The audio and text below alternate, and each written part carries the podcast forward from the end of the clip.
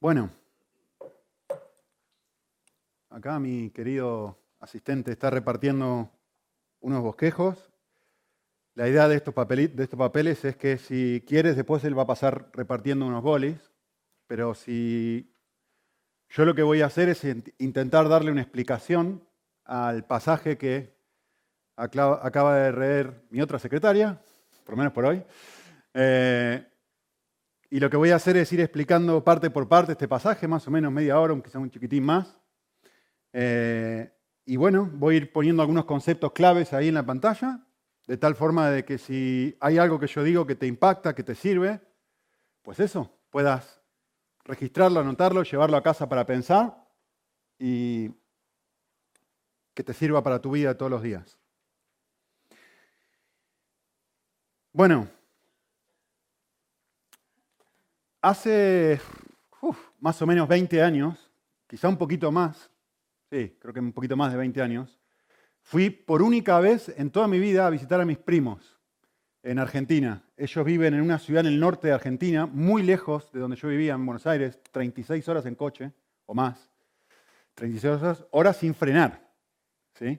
O sea que muy, muy, muy lejos de mi casa. Una sola vez en la vida fui a verlos. Eh, cuestión que cuando fui ahí era muy jovencito, ellos estaban con un montón de amigos y nunca me voy a olvidar, ustedes tampoco se van a olvidar de él, de un chico que conocí en un asado que hizo, una barbacoa que hizo uno de mis primos, eh, invitó a este chico, entre paréntesis, un chico muy guapo, rubio, ojos claros, y nada, nos pusimos a conversar, no sé qué. Cuestión que en un momento, no sé, no, no recuerdo cómo salió la conversación, pero este chico me dice a mí, sí, eh, hace 10 días que no me baño. Y yo miré, ¿perdón? Le digo, sí, sí, sí, hace 10 días que no me baño.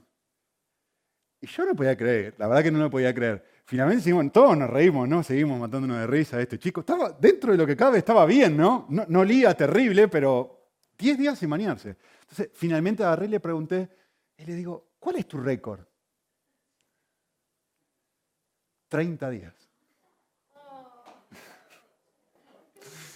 30 días sin bañarme. Una vez que me fui de vacaciones con unos amigos, me dijo, me quedé helado. 30 días sin bañarme. Ahora, quiero que piensen esto. Yo, quiero que piensen que son la madre de este chico, por, por, unos minutos, ¿no? Y este chico viene, va a casa y después de esos 30 días se toma un baño y después de bañarse se vuelve a poner la misma ropa. ¿Qué es lo que le dirías como mamá a este hijo? Esta ropa, hay que hacer qué con esta ropa? quemarla, literalmente. Esto es justamente lo que dice Pablo en este pasaje. Ahora, dice el versículo 8, desechad de vosotros todas estas cosas. Quemen todas estas cosas, para usar tu frase. Este Pablo va a hacer una comparación de una forma de vestirse con otra forma de vestirse. Y va a decir, hay una forma de vestirse que uno tiene que decir, esto es un asco, esto es desagradable, no, no puedo comprender cómo puedes estar usando esta clase de ropa. Hay que desecharla. Y luego va a decir, hay que vestirse de otra forma diferente. ¿Sí? ¿Qué son las cosas que hay que desechar, según Pablo? Pues él va a mencionar cinco cosas diferentes que hay que desechar y que hay que tratar como si fueran ropa sucia, la cual uno estuvo usando cerca de 30 días. ¿Sí? Y en el contexto en el que Pablo está hablando, es en el contexto en donde dos personas no se ponen de acuerdo. ¿Sí? Donde una persona piensa A y la otra persona piensa B. Lo más normal, la forma normal de relacionarse en una situación así es vestirse de esta forma, va a decir Pablo. Pero ustedes tienen que desechar, tienen que tratar esto como si fuera algo asqueroso. ¿Sí? ¿Qué es lo que hay que desechar? Bueno, él va a mencionar cinco cosas ira, enojo, malicia, maledicencia y lenguaje soez. Vale, yo voy a simplemente mencionarlos muy por arriba, eh, el significado de cada una de estas palabras. La ira que él está mencionando acá no, no es una ira cualquiera, es una palabra original en griego que expresa un estado de amargura interno cargado de resentimiento. ¿sí? acá la imagen es, yo me estoy imaginando, al, no sé si les gustaban los pitufos, cuando yo era chico estaban de moda los pitufos, pitufo gruñón, que siempre estaba de mal humor. Esta es la idea. Es decir, ya no puede haber dentro mío, esto tiene que ser asqueroso para mí. Eso es lo que está diciendo Pablo. Yo ya no puedo tener esta actitud en donde mi estilo de vida, mi forma de reaccionar es malhumorada. Esta clase de actitud no puede estar dentro mío. Ya no puede ser parte de mí. ¿sí? Eh, en, cierta forma como un adolescente. Yo no sé si a un adolescente le pasa que de repente se despierta y tiene mal humor. Y está de mal... No solo a los adolescentes. Eh, está de mal humor. Y, este, y, entra en un estado de mal humor. Y lo tocas acá y está de mal humor. Y lo tocas acá y está de mal humor. En ese estado interno de mal humor. Y Pablo dice, esto ya no puede ser así. Primera cosa. Segunda cosa que va a hablar él. Habla del enojo. ¿Sí? Y aquí lo que está hablando, aquí sí está hablando del típico arranque de ira. Y, la imagen que, se usaba en ese momento, eh, en esta palabra, era de, ¿vieron cuando se enciende una paja? Que se prende fuego rápido y se apaga, fuego, se apaga el fuego enseguida. Esta es la idea. Esta es la idea de esta palabra. Ya no puede haber dentro mío este pum, pum, que exploto. Que me tocas y exploto. ¿Sí? Me enciendo y me apago súper rápido. De hecho, esta palabra que Pablo utiliza aquí es la misma palabra. ¿Ustedes se acuerdan cuando Jesús se, planta en una sinagoga, empieza a leer un pasaje y qué dice el texto después que termina de leer y dice, ah, se ha cumplido la escritura delante de usted, yo soy el Mesías. ¡Ah! Se encienden de ira y lo quieren tirar por un acantilado. Esa es la idea. Esto ya debería ser algo que yo trato como ropa de 30 días. Debería desecharlo. Tercer cosa que habla, esta es una palabra muy interesante, eh, malicia. ¿Qué, es lo que dice Pablo? Ya, esto ya no puede haber dentro mío. Esta es una palabra genérica. ¿Sí? Pero, pero la idea de esto es tener una actitud interna, especialmente en un conflicto, donde yo busco a ver cómo hago para producirte dolor. Me, me estás hiriendo, me estás diciendo algo que me lastima, entonces adentro mío se activa un mecanismo interno de maldad en donde yo estoy buscando a ver cuál era, yo me acuerdo, a, ver qué era lo que te dolía. Ah, tu nariz, ah, voy a tocar la nariz. Ah, que hiciste, ah, y me pongo histórico, ¿no? En un conflicto. O busco aquella cosa que yo digo, voy a usar con mi boca, todo lo que está hablando acá tiene que ver con la boca, ¿no?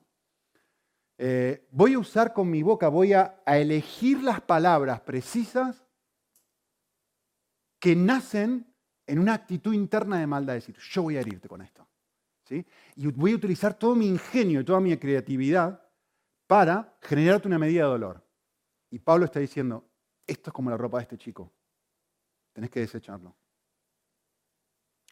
Vale, el otro es muy común, que es maledicencia, que es, insultar a una persona, ¿sí?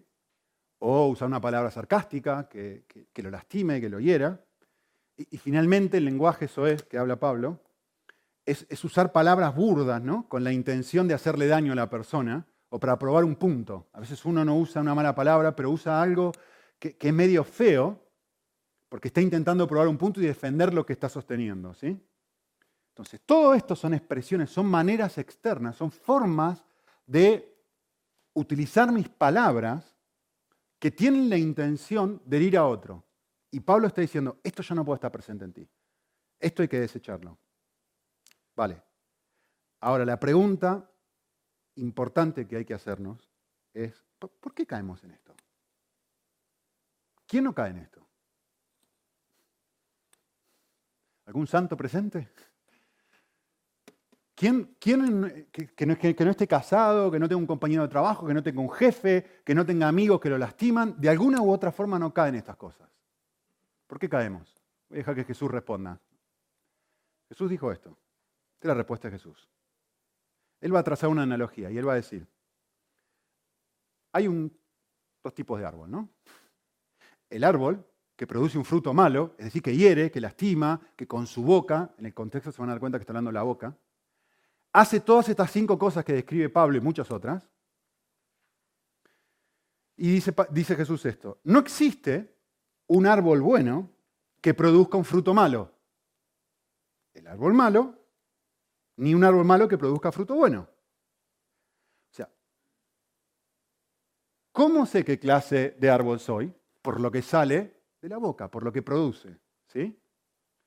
Dice el texto, porque los hombres no recogen higos de, los espinos. No, eso no se hace. Ni vendimian uvas de una zarza. No, no, de una zarza no salen uvas. No es el fruto de una zarza, una uva, ¿no? Ahora, presten atención lo que dice aquí.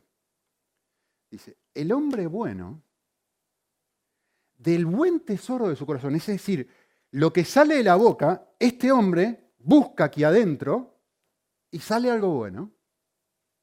Y el hombre malo hacia el revés. Del mal tesoro de su corazón saca lo que es malo. De la abundancia del corazón abre la boca. ¿Qué es lo que está diciendo Jesús? Jesús está diciendo esto.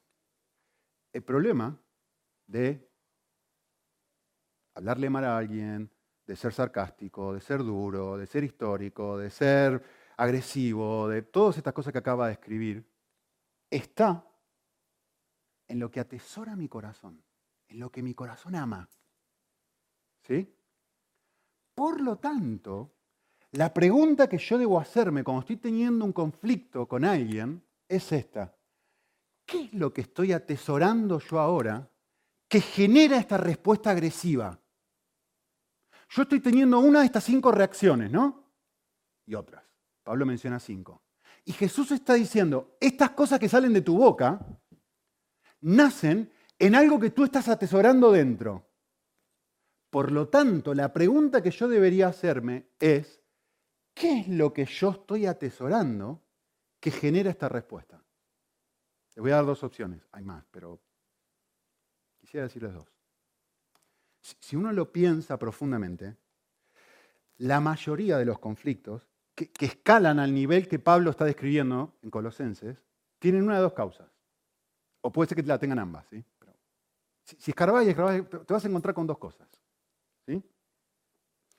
Una, me estoy aferrando tanto a un deseo que la persona se niega a satisfacer y por eso le grito. Por eso le ofendo. Quiero que me des algo que no me estás dando. Y como no me estás dando, el tesoro de mi corazón es obtener esto. No me lo das, no me lo das. Ah, vale. Ahora vas a ver lo que es bueno. Y respondo de una forma agresiva. En otras palabras, egoísmo. Santiago 4.1, para el que le interesan los versículos. ¿De dónde vienen los conflictos entre ustedes? De las pasiones de su corazón.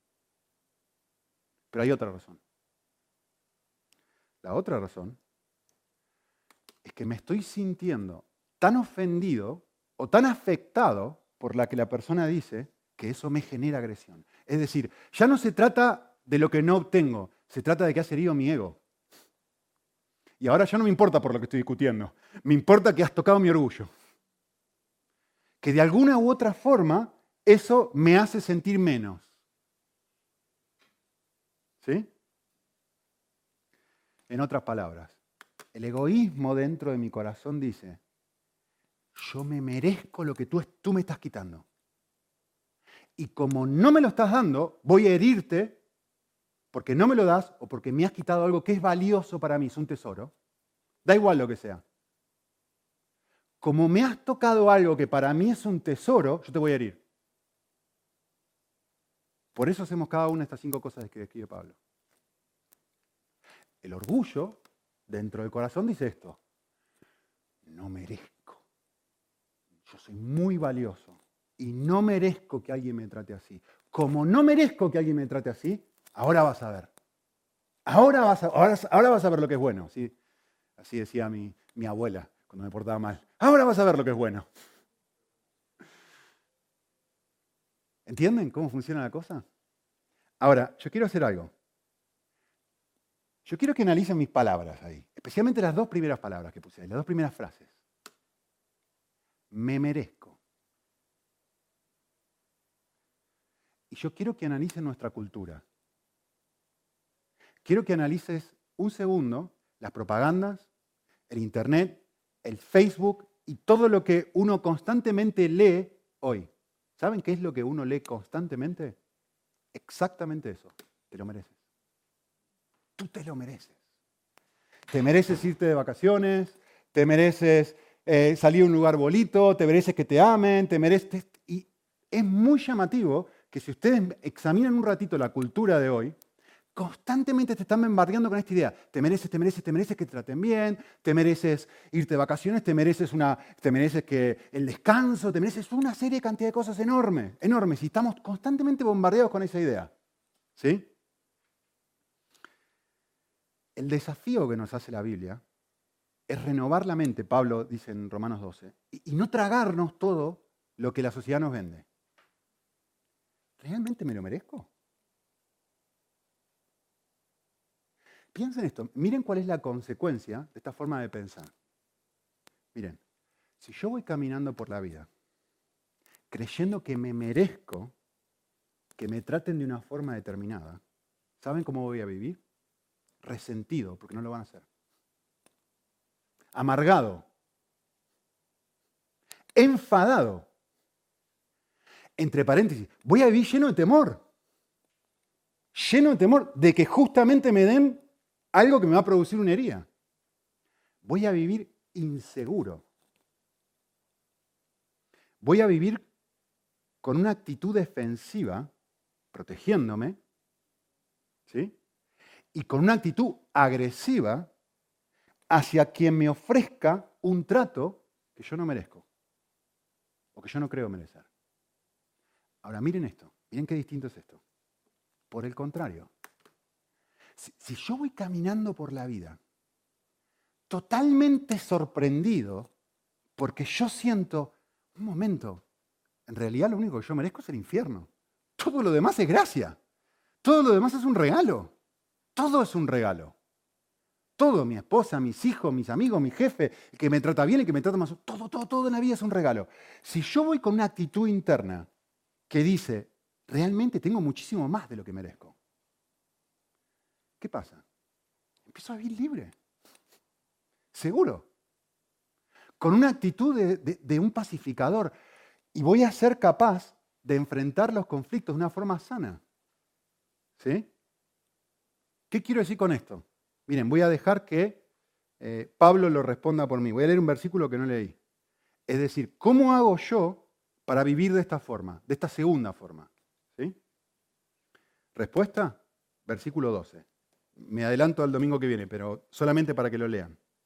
Miren el contraste que va a hacer Pablo. Ustedes no deben vivir de esta forma, deben vivir de esta otra. Versículo 12 dice así. Escuchen, ¿eh? Entonces, como escogidos de Dios, santos y amados, revístanse, si vístanse de una forma diferente. ¿De qué? De tierna compasión, de bondad, de humildad, de mansedumbre, de paciencia, perdonándose, soportándose, etcétera, etcétera, etcétera me da un nuevo vestido. Ahora, quiero que escuchen lo que dice Pablo bien. ¿eh? Pablo dijo esto. Alguien que se siente escogido por Dios. Alguien que se siente completamente aceptado por Dios. Es decir, soy santo delante de los ojos de Dios. No porque nunca he hecho nada malo, sino porque Cristo me perdona todo lo malo soy amado por Dios, alguien que siente estas tres cosas dentro de su corazón y realmente las percibe como algo real, esa persona es la persona que puede vestirse de una forma de vivir nueva.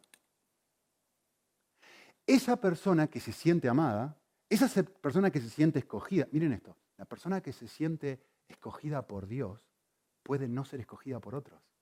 Es libre.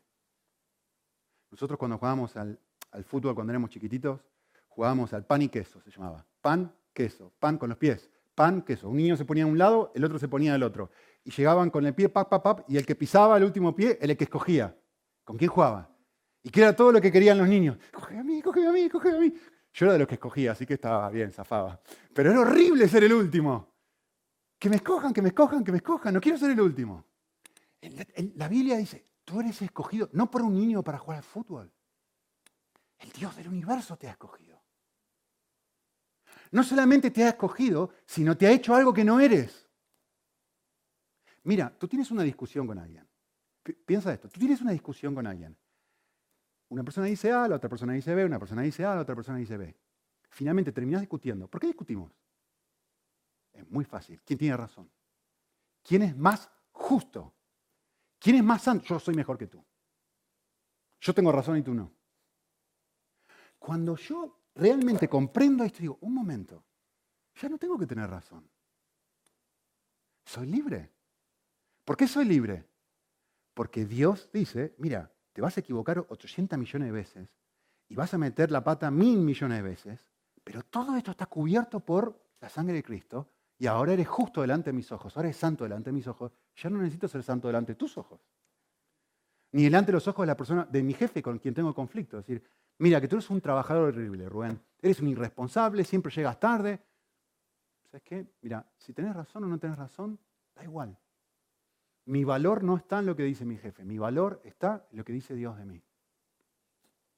Ven, te libera. Amado, me odia, esta persona me odia. Y de repente digo, no, el Dios del universo me ama. Murió por mí.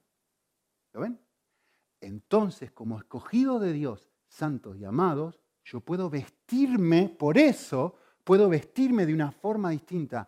Ahora, yo no estoy diciendo que te pisen, que te traten mano, ahora yo puedo resolver el conflicto de una forma sana. ¿Qué es resolver una forma sana? Sin miedo, pero sin herirte. No tengo miedo, porque no tengo miedo a tu rechazo. Pero a la vez tengo la libertad de poder ir y decirte, mira, lo que hiciste me dolió. Por favor, no lo hagas más.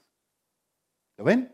¿Ven lo, ¿Ven lo distinto? Tengo mucho más de lo que merezco, porque soy escogido, santo y amado por Dios. Si yo voy por la vida con esta filosofía, adiós conflictos.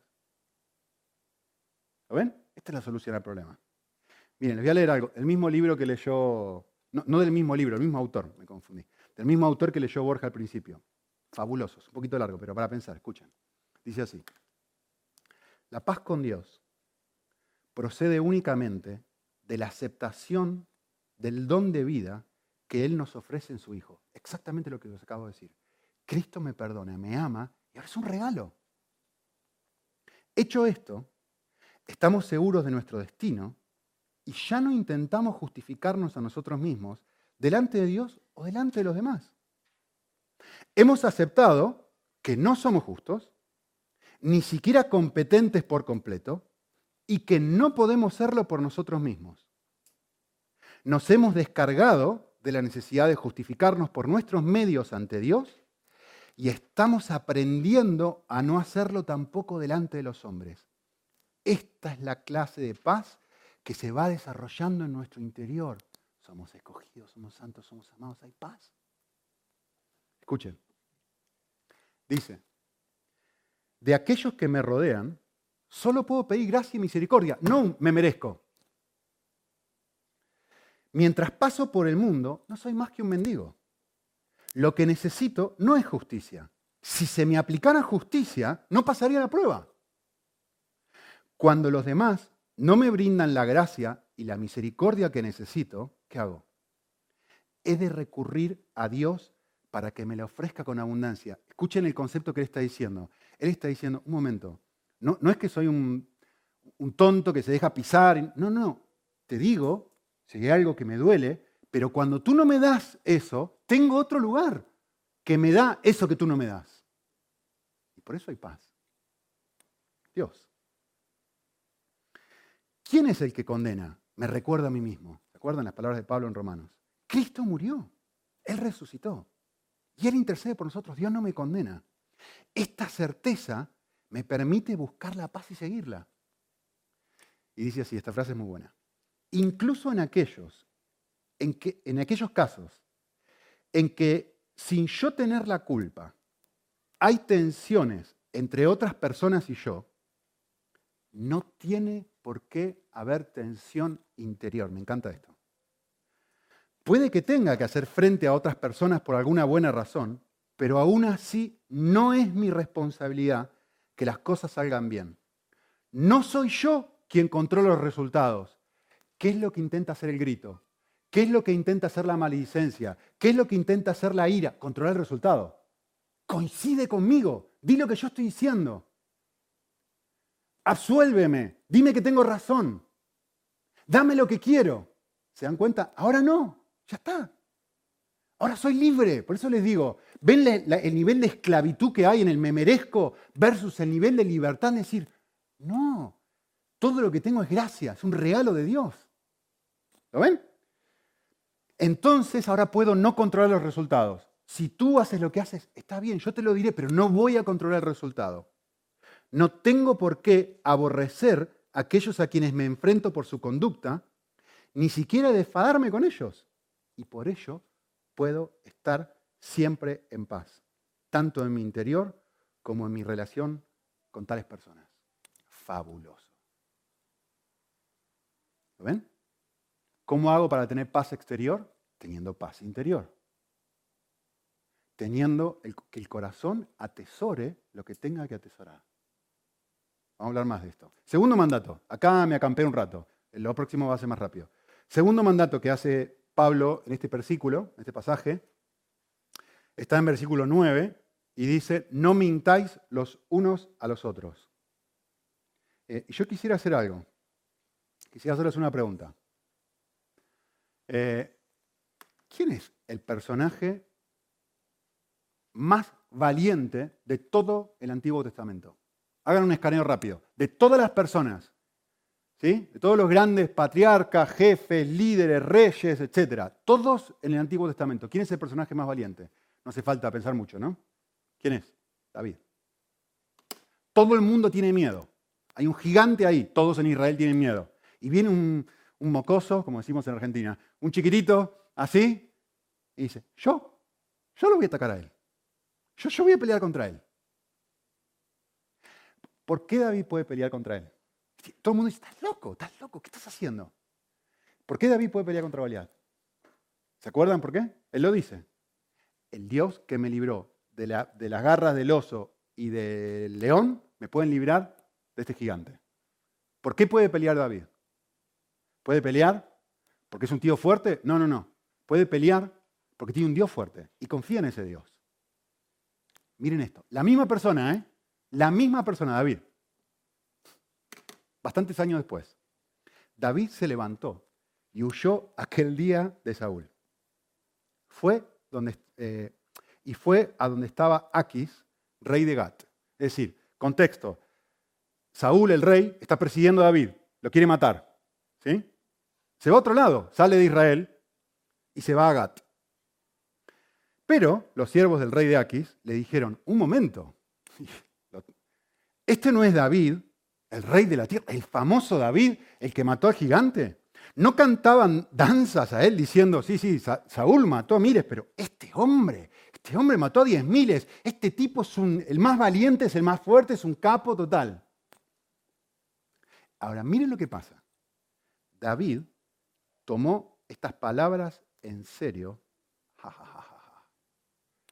y temió grandemente. Y fingió, miren, lo que, miren cómo pasamos de un niño que mata a un gigante a un, a un tío que tiene un ejército, como David ahora, que está huyendo y que se hace pasar por loco, miente y dice, fingió ser un demente, actuaba como un loco en medio de ellos, escribía garabatos en las puertas de entrada y dejaba que la baba se le cayera por la, por la, mm, por la barba. ¿Cómo llegamos de aquí a aquí? Pregunta del millón. Respuesta. Una cosa. ¿Dónde está? Temor. El temor. ¿Qué va a pasar ¿qué va a pasar conmigo si el rey me entrega a Saúl? ¿Qué va a pasar conmigo si enfrento a mi jefe? ¿Qué va a pasar conmigo si engordo? ¿Qué va a pasar conmigo si no llego a fin de mes con el dinero que tengo? ¿Qué va a pasar conmigo si la causa de la mentira es el temor? Siempre es el temor. Siempre tiene el mismo origen. ¿Qué es lo que busca la mentira? Controlar. Si yo finjo como un loco, si yo me hago el tonto, si yo miento, si yo distorsiono la realidad, puedo controlar mi propio destino y lograr que el reino me mate. Es decir, que por medio de la mentira lo que yo estoy tratando de hacer es controlar un destino positivo para mi vida. ¿Sí? Cualquier mentira. ¿Por qué alguien miente en un currículum vitae? Es la misma razón. ¿Por qué alguien miente en los impuestos? La misma razón. Quiero controlar de tal modo de que la situación me produzca un beneficio positivo. ¿Por qué mentimos en un conflicto? Igual. ¿Cuál es la solución? Para todas es la misma. David nos lo ofreció la primera vez, la fe. Dejar de confiar en mí y volver a confiar en Él. Vale. Podríamos decir mucho sobre esto. Lo dejo aquí para que piensen. Dos razones, súper rápido, que va a dar el pasaje por el cual no deberíamos funcionar de esta forma y deberíamos desecharlo. Dice el versículo 9, no mintáis los unos a los otros, puesto que habéis desechado el hombre viejo con sus malos hábitos. Es decir, esta es la razón. ¿Qué significa esto? De que la razón por la cual yo no debería funcionar de esta forma es porque yo hice como con la ropa, deseché este viejo hombre, ¿sí? Esta vieja forma de vivir. ¿Qué está diciendo Pablo? Yo se los parafraseé así, miren. Lo que Pablo está diciendo es, hubo un punto en donde yo pude percibir la fealdad de lo que es vivir de esta forma. Yo me acuerdo lo que es gritar, eh, herir, estar amargado, herir a otro. De hecho, personalmente yo lo he visto mucho en mi familia, mi padre especialmente, en, el trato que ellos tenían, mi padre con mi madre. Y yo me acuerdo lo que es esto. Y es desagradable. Es muy feo. Y lo que Pablo está diciendo es, ustedes deben desechar esto, porque ustedes lo han desechado. Hubo un punto en donde ustedes dijeron, esto es asqueroso, esto es feo, esto es como ponerme la ropa vieja. Razón número uno.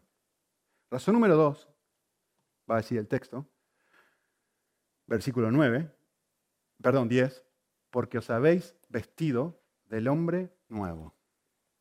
¿Qué quiere decir esta frase? Pues justamente producto de que me convertí, ahora soy una persona nueva y estoy comenzando a tener reacciones que jamás yo hubiera tenido si no fuera por esta experiencia de ser una nueva persona. ¿Qué es el hombre viejo y el hombre nuevo? ¿Se acuerdan lo que dije la semana pasada? No, la semana pasada, creo que fue la semana pasada, la anterior. Lo agarramos a Borja, que estuvo aquí hace un ratito. ¿Se acuerdan? Y lo bautizamos. ¿Qué es lo que hace uno el bautismo? Toma al hombre viejo, lo mata, simbólicamente, y se levanta un hombre nuevo. ¿No, Borja? Eres nuevo. Eh, entonces, producto de que yo me he vestido de este hombre nuevo, yo ahora tengo el regalo de poder vivir de otra forma. Yo puedo vivir de otra forma. Antes no podía, ahora sí. Por causa de la conversión sí puedo. Ahora, yo quiero que noten algo. ¿eh? El texto dice, es paradójico, soy nuevo y no soy a la vez. Léanlo, lean el pasaje.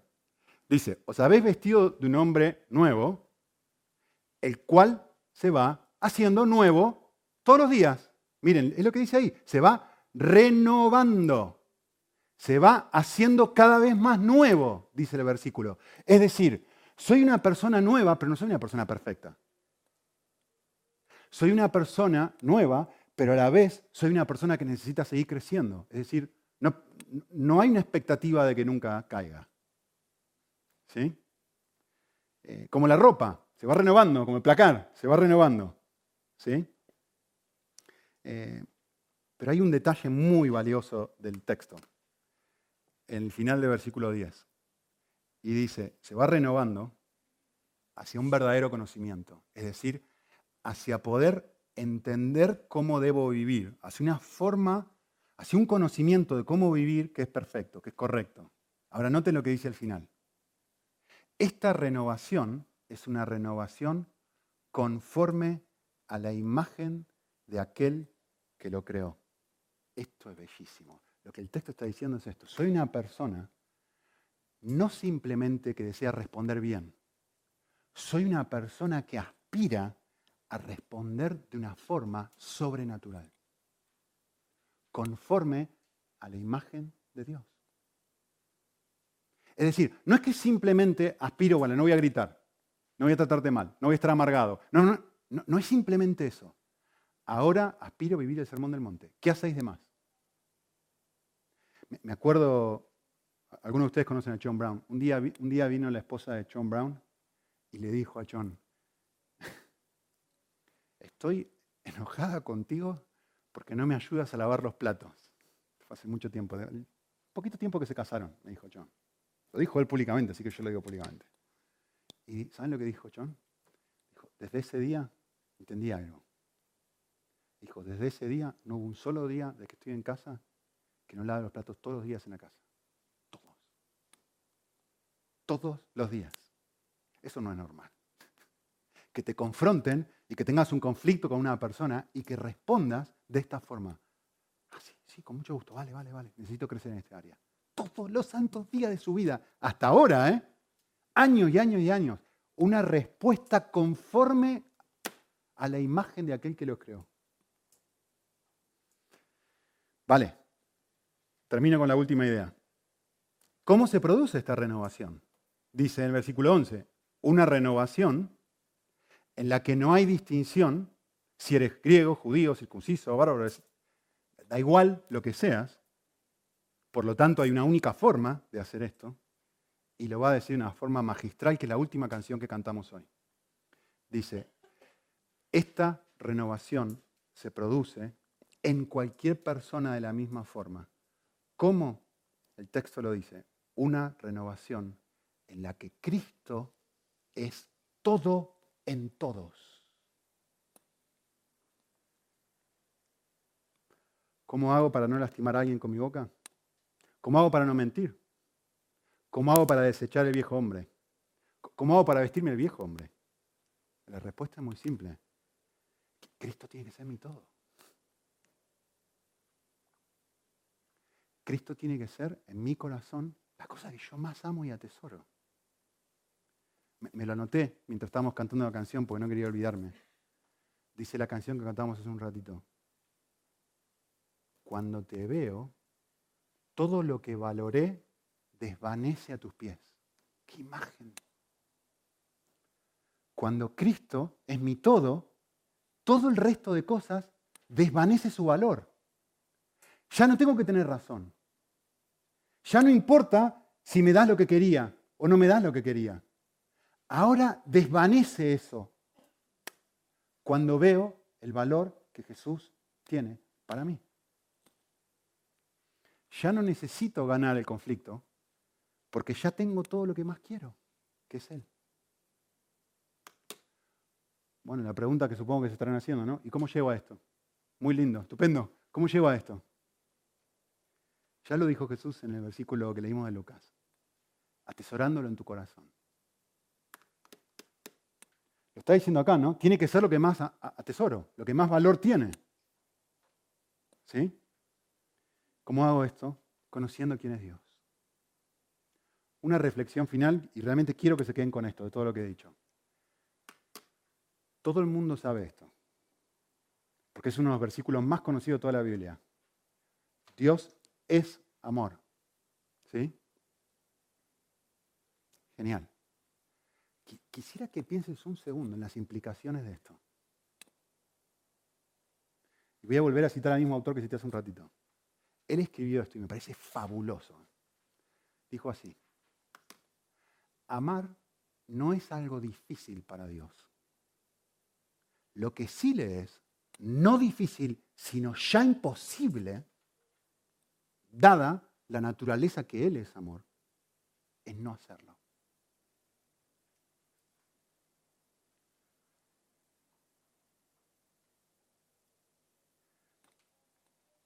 Hace muchísimos años, yo tenía 15, 16 años, nosotros teníamos una finca muy grande, como 5 hectáreas, y una persona que ustedes conocen, Henry Clay, nos dejó su camioneta, miren, Traje una, no en la foto real, pero muy parecida. Henry tenía una, Ford Falcon así, año 1978. Muchos no habían nacido, algunos no habían nacido. Eh, y la dejó nuestra finca. ¿Y saben lo que nosotros hacíamos? yo me iba con mis amigos y prendíamos la camioneta y nos... Había como una, calle muy, muy grande, como un kilómetro, y sacábamos la camioneta. Claro, teníamos 15 años, 14 años. Para nosotros era una fiesta total hacer eso. Nos subíamos a la camioneta, 10, 12 chicos ahí arriba. sí. Y, nos poníamos, el, objetivo, lo único que queríamos, ¿saben qué era? Conducir la camioneta. Pero, usted, quiero que noten algo, les puse ahí una foto. Las camionetas Ford Falcon, estas, tenían las marchas, los cambios aquí. ¿Saben cómo eran los cambios? Tenía tres cambios. Tenían primera, para arriba, segunda y tercera, para arriba. Pero marcha atrás era para abajo, como si fuese segunda. ¿no? Entonces yo salía con mis amigos a andar, y todo las desastre, haciendo un lío, ¡ah! se tiraban de todo. Ustedes imagínense, 14, 15 años. 10 chicos subidos arriba de eso. Era un descontrol total. Y yo iba conduciendo. ¡ah! Y en un momento le digo a un amigo, ¿querés conducir? Sí. Entonces nos empezamos a tomar turnos para conducir. Y lo único que hacíamos era esto. Pues no pasaba ni un solo coche. Pero yo le dije esto a mi amigo. Dije, escuchame una cosa. Lo único que yo te pido es, ponés primera, no pongas segunda. No ponga segunda, por favor no ponga segunda. ¿Por qué? Porque yo pensaba que si este chico hacía para abajo así, podía poner marcha atrás, y yo digo, van a salir disparando por la ventana, digo, se va a romper todo el coche y vamos a hacer un desastre. Así que íbamos en primera todo el viaje. Así el motor, pobre motor. En primera, en primera, en primera. Todo el viaje en primera. Después de 20 años, me enteré de que si vos estás en primera y el coche está andando, no se puede poner en marcha atrás. Automáticamente baja para segunda. Es imposible que estés con el coche andando y que el coche se frene y vaya a andar para atrás. En otras palabras, todos mis miedos, viví cantidad de tiempo con miedo por algo que es imposible que suceda. ¿Saben dónde está ese pasaje que Dios es amor? Un poquito antes que esto. Es imposible, es imposible que Dios no ame. Es imposible que eso suceda, porque es contrario a su naturaleza. Y la expresión más grande del amor de Dios es haberse hecho hombre y haber muerto en una cruz y ofrecerme su aceptación completa, su perdón completo y su amor incondicional y completo. Cuando yo entiendo esto, de repente el temor desaparece. Porque el amor perfecto echa fuera el temor. Ya no tengo que vivir, yo les aseguro que yo estaba, mi amigo estaba conduciendo, yo estaba con pánico, a ver si hace eso, a ver si hace eso. No ya había llegado a entender que eso era imposible. Y lo que yo quiero comunicarles a ustedes ahora es cómo es el corazón de Dios. Cuando yo entiendo cómo es el corazón de Dios, eso, miren, miren, miren, ¿cuál es la causa de la mentira? ¿Cuál es la causa de la mentira? Temor. Echa fuera el temor. Al echar fuera el temor ya no necesito mentir. ¿Por qué no necesito mentir? Porque tú puedes odiarme, pero Dios me ama. Tú puedes rechazarme, pero Dios me ha escogido. Tú puedes decir que yo soy una porquería, pero Dios dice que yo soy santo. Por Cristo, no por mí. No porque soy bueno ni nunca he hecho nada malo. ¿Entienden cómo funciona la dinámica? Cuando comprendo cómo es el amor de Dios, eso completamente transforma el resto de cosas. Que justamente es lo que dice el final del pasaje. Miren, léanlo conmigo. ¿Por qué amamos? ¿Por qué somos capaces de hacer lo que hizo John Brown? ¿Por qué somos capaces de amar a otra persona y hacer cosas que normalmente no harían? Ah, esta es la razón. No es porque somos especiales, no es porque los cristianos son diferentes, no es porque somos gente grande. No, no, no, no, no, no, no. Es porque Él nos amó a nosotros primero. Él hizo algo aquí adentro que me transforma para vivir de una forma diferente afuera. Oramos. Señor, que algunas de las cosas que haya dicho queden en el corazón, podamos meditarlas, nos toquen y nos ayuden a vivir relaciones completamente diferentes. en Cristo Jesús.